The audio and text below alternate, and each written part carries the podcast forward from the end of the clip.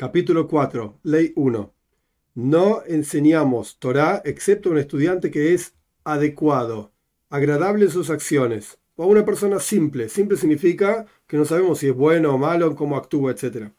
Pero si andaba en un camino no bueno, ese es el texto literal de Rambam, entonces primero lo hacemos retornar a un buen camino y a costumbres adecuadas en un camino recto. Lo guiamos en un camino recto y lo revisamos y después lo ingresamos a la casa de estudio, Beit Midrash, y le enseñamos.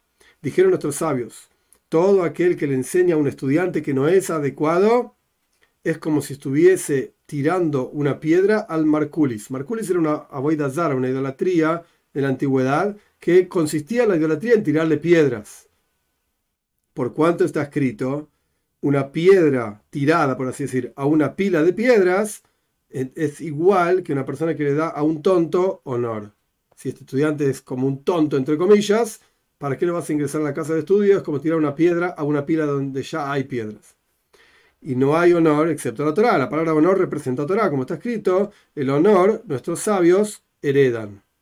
Y también, si el maestro no anda en un camino bueno, a pesar de que es un gran sabio y todas las personas lo necesitan, no se aprende de él hasta que retorne al camino adecuado, como está escrito, porque los labios del Kohen, del sacerdote, cuidan comprensión y la Torá se busca de su boca porque es como un ángel de Dios. Este es un versículo en Malachi, en el segundo capítulo. Y dijeron nuestros sabios, si el maestro se parece a un ángel de Dios, entonces busca Torá de su boca. Y si no, no, no busques Torá de su boca. 2. ¿Cómo se enseña?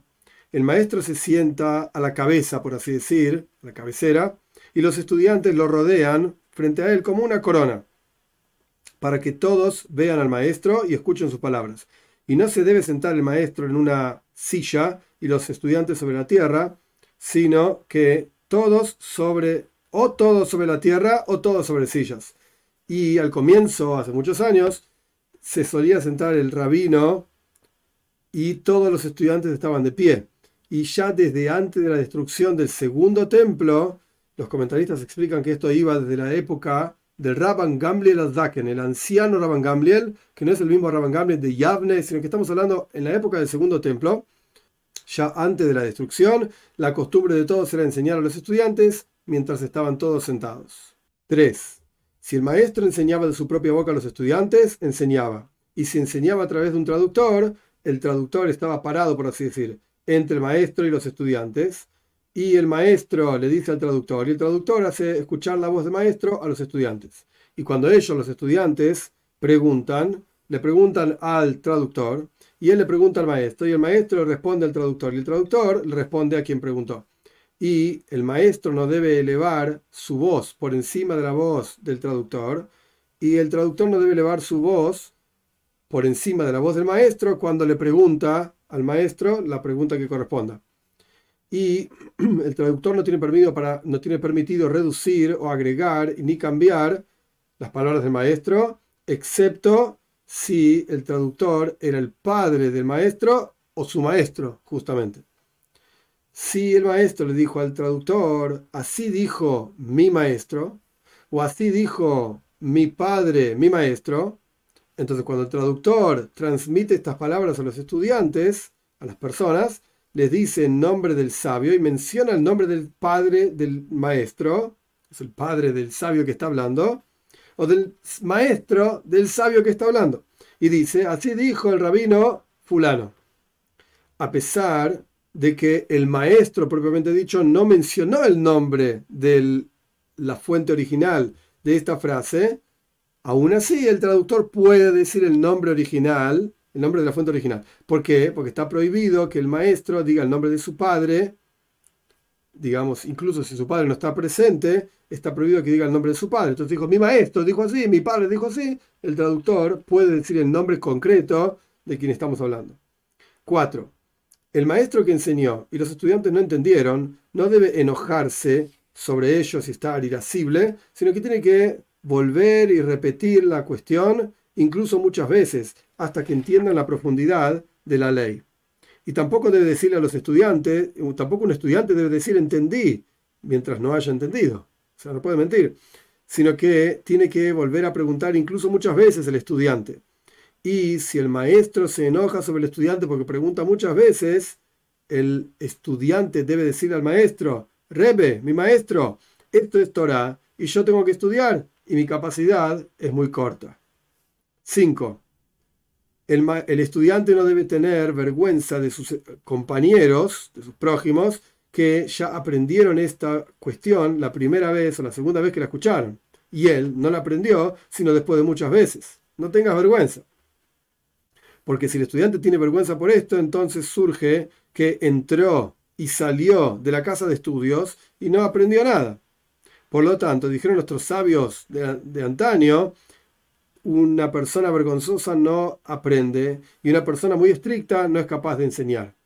¿En qué caso se aplica esto? Que el maestro tiene que repetir y el estudiante no tiene que tener vergüenza y así sucesivamente. Cuando los estudiantes no entendieron la cuestión porque es muy profunda o porque no tienen capacidad suficiente, o sea, corta capacidad. Pero si el maestro reconoce que los estudiantes son vagos con las palabras de la Torah y aflojan sobre ellas, traducción literal, por lo tanto no, no entendieron, no están prestando atención, no les importa, etc.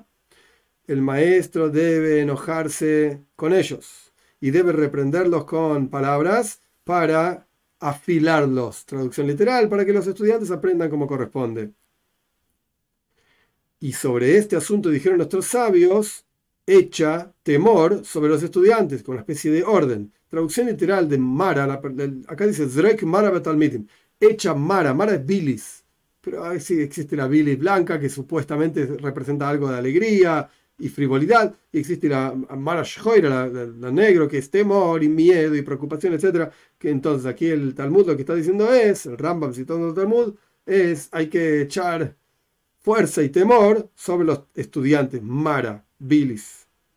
Por lo tanto, no es apropiado que el maestro sea frívolo frente a los estudiantes y tampoco se ría frente a ellos. No está diciendo que no se puede reírse, porque incluso nuestros sabios cuentan que eh, Rabo contaba chistes antes de las clases y después todos se reían y ahí empezaba la clase. Pero aquí la cuestión es la frivolidad, que no prestar atención y no ser serio en la enseñanza. Y tampoco debe comer y beber con los estudiantes el maestro, de manera tal que el temor del maestro esté sobre los estudiantes y estudien de él rápidamente. 6.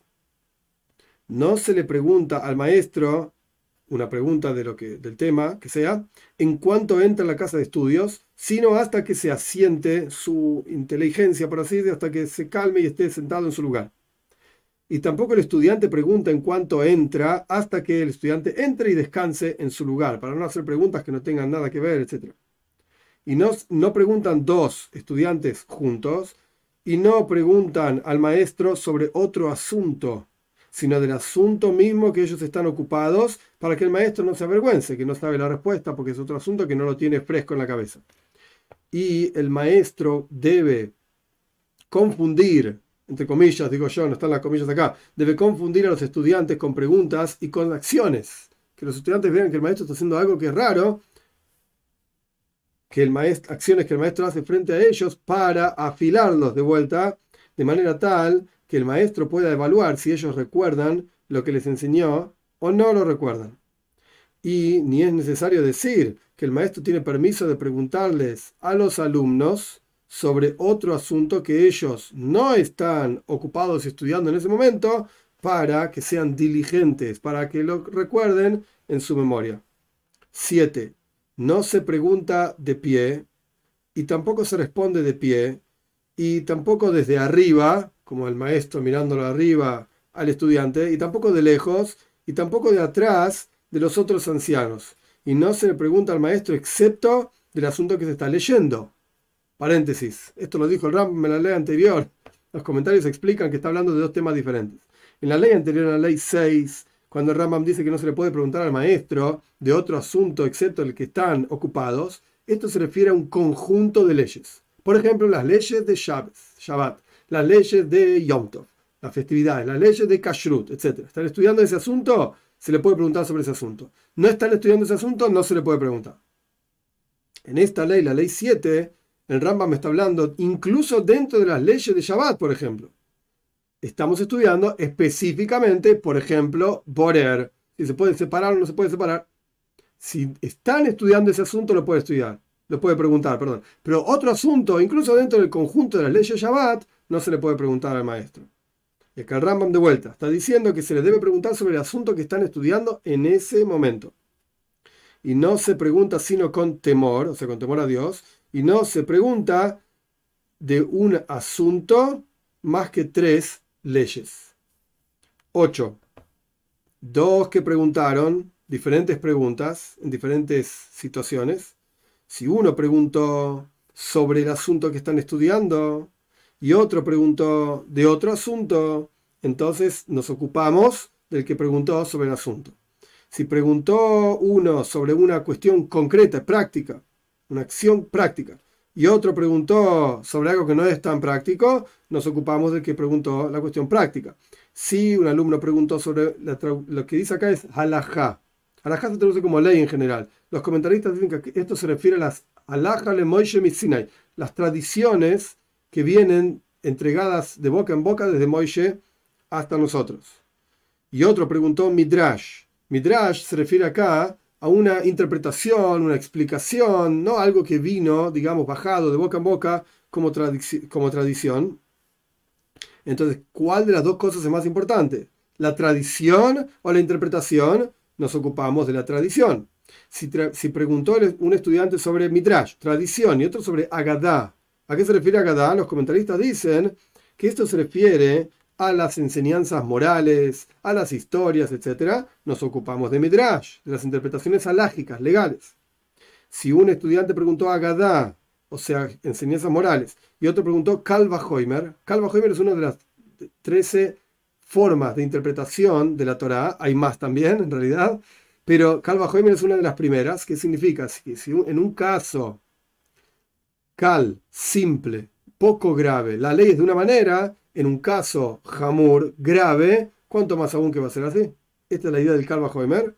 Entonces, si pregunta un, estudiante preguntó sobre Agadá, sobre enseñanzas morales, historias, y otro preguntó sobre un Calva Hoemer, nos ocupamos primero del Calva Hoemer.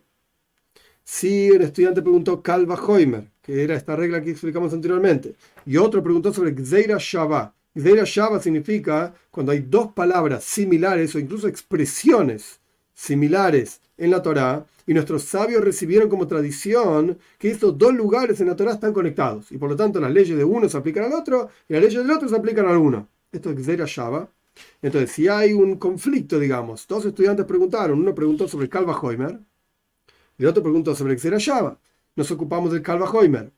Los comentaristas explican que la razón de esto es que Calva Hoimer es una lógica derivativa en la Torá que uno mismo puede plantear, a pesar de que no la recibió como tradición de sus maestros. Gzeira Shava solamente la puede plantear si uno la recibió como tradición de sus maestros.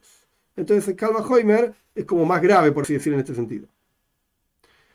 Si había dos que estaban preguntando, uno es sabio y el otro es un estudiante, nos ocupamos del sabio primero. Si uno es un estudiante y el otro es un ignorante, nos ocupamos del estudiante primero si los dos son sabios, si los dos son estudiantes, los dos son ignorantes, o los dos preguntaron sobre leyes, o sea, tradiciones, o los dos preguntaron sobre respuestas. ¿Qué significa respuestas en este asunto? Estamos hablando de novedades que el maestro pensó y, y compartió con sus alumnos, y los alumnos tienen ahora, entre comillas, preguntas y respuestas sobre estas novedades. Entonces, si los dos preguntaron sobre estos asuntos, las novedades del rabino, o sobre preguntas, justamente, que el rabino hizo, preguntas sobre las preguntas, o sobre dos historias, tiene permiso el traductor de decidir cuál va primero. Por cuanto están todos preguntando sobre lo mismo, digamos, tiene permiso el traductor de decidir qué pregunta se va a tratar primero. 9. No se duerme en la casa de estudios y toda aquella persona que está como somnolienta en la casa de estudios, su sabiduría se transforma en pedazos, pedazos. Se va como recortando, porque uno solamente tiene un pedacito que escuchó, después se durmió, la otra, después escuchó otro pedacito, entonces tiene partecitas de la enseñanza nada más. Y así también dice el rey Salomón con su sabiduría. Con, en pedazos se viste el sueño. porque hay partes que uno entendió y partes que no. Y tampoco se conversa en la casa de estudios sino de cuestiones de Torah solamente. Incluso una persona que estornudó no se le dice salud o curación en la casa de estudios y ni siquiera es necesario decir que otras cosas tampoco se dicen en la casa de estudios. Y la santidad de la casa de estudios es mucho más grave, o sea, más elevada, que la santidad de las casas de rezos. Antiguamente eran diferentes lugares. Estaba la casa de rezo específicamente para la tefilá, para el rezo, y la casa de estudios para el estudio propiamente dicho. Entonces, son diferentes kedushot, santidades, y esto incluso está en el Shulchan Aruch también, en el Código de Ley Judía, expresado la diferencia que hay entre Beit Midrash, la casa de estudio, y Beit Knesset, la casa de rezo.